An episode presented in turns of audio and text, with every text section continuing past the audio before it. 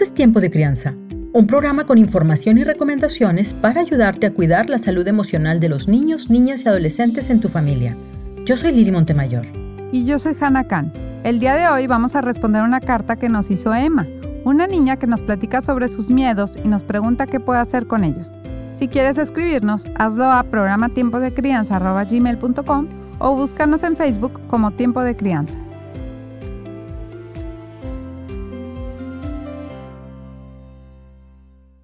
Hola, me llamo Emma Moreno y tengo 8 años.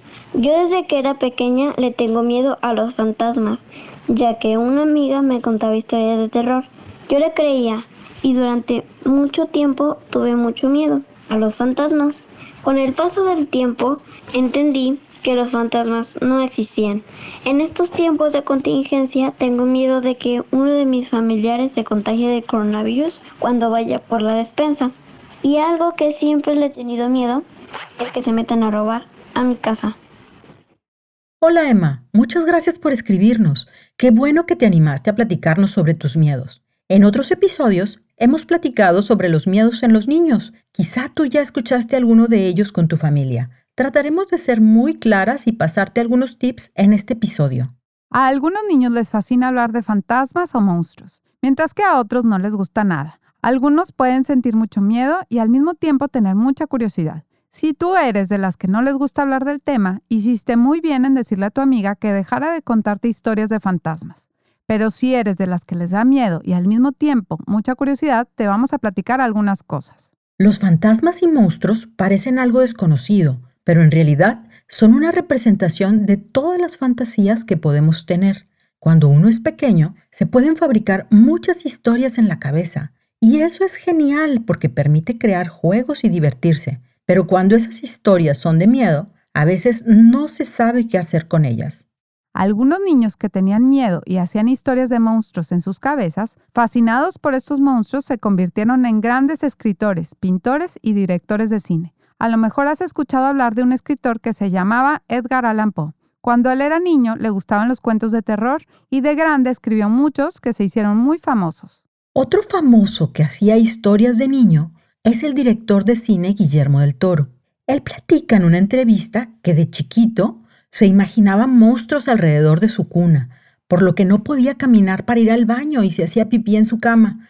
Platica que un día tomó fuerzas y les dijo, si me dejan ir a orinar, seré su amigo toda la vida. Y así, de esos y otros monstruos, hizo la película El laberinto del fauno, donde aparece un monstruo que imaginaba cuando tenía siete años. Como lo hizo Guillermo del Toro, quizá tú también puedas hacerte amiga de tus monstruos y entender que son parte de tus fantasías y no de algo real. Otro director que cuenta algo parecido fue Tim Burton. Cuando era niño, para ir a la escuela pasaba por un cementerio y se imaginaba muchas cosas en el camino. Soñaba con monstruos y fantasmas y comenzó a dibujarlos. Cuando creció ya sabía dibujar muy bien y comenzó a trabajar como dibujante de caricaturas en Disney. Con el tiempo se convirtió en un gran director e hizo películas como Beetlejuice y El extraño mundo de Jack. Con estos ejemplos te queremos mostrar que la fantasía te puede llevar a lugares terribles y a otros maravillosos. Si en este momento la fantasía te lleva a los fantasmas y monstruos, te recomendamos aprovecharla para crear cuentos con los personajes extraños o raros que imagines. De esta forma, puedes apropiarte de los monstruos y saber que son imaginarios y entenderlos mejor. También puedes jugar a ser una escritora o cineasta fantástica. Te recomendamos inventar personajes que habiten en tu imaginación con todas las características que tú desees. Puedes hacer un cómic o escribir el guion de una película con tus monstruos o una obra de teatro y actuar con tu familia. ¿Por qué crees que a muchos niños y niñas les encanta disfrazarse en Halloween? Bueno, no solo a los niños, a algunos adultos también. Justamente les gusta porque representa una oportunidad para jugar con los miedos y con la fantasía, ponerse los superpoderes de los monstruos y por un rato ser uno de ellos.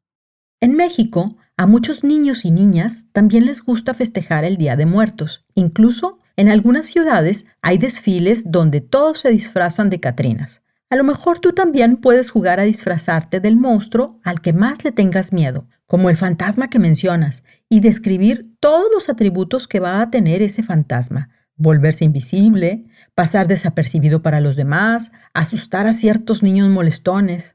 Emma, creemos que los niños más fantasiosos y creativos también pueden ser niños que tienen miedos. Así que te invitamos a domar tus miedos, jugar con tus monstruos y tomar sus superpoderes. En tu mensaje también nos mencionas que tienes miedo a que entre un ladrón a tu casa. ¿Qué superpoder tendrías que tener para afrontarlo? Quizás ser un fantasma ayudaría. Así que mientras te duermes, imagina que eres invisible y nadie te puede ver o lastimar. Dormirás súper tranquila. Respecto a tu miedo por el COVID, de que le pase algo a alguien de tu familia, no te preocupes. Estamos seguras que tu familia está tomando todas las medidas necesarias para cuidarse y para cuidar de ti. Es importante que puedas platicarles cómo te estás sintiendo y si esos miedos son muy fuertes, le recomendamos a tu mamá que platiquen con una psicóloga. También puedes utilizar algunos polvos mágicos de la imaginación para proteger a tus papás cuando van al supermercado. Resumiendo, 1. Los monstruos son una representación de nuestras fantasías y temores. No te preocupes, Emma, no son reales. 2. Si en este momento la fantasía te lleva a imaginar fantasmas y monstruos, aprovecha para hacer cuentos sobre ellos, el guion de una película, cómics o dibujos. 3. Verifica si ese miedo es por algo que viviste o que estás viviendo. 4. Puedes tratar de hacerte amiga de tus monstruos y usarlos a tu favor, como lo hizo Guillermo del Toro. 5. Puedes también tomar algún superpoder para vencer otros miedos, como unos polvos mágicos de protección para la familia.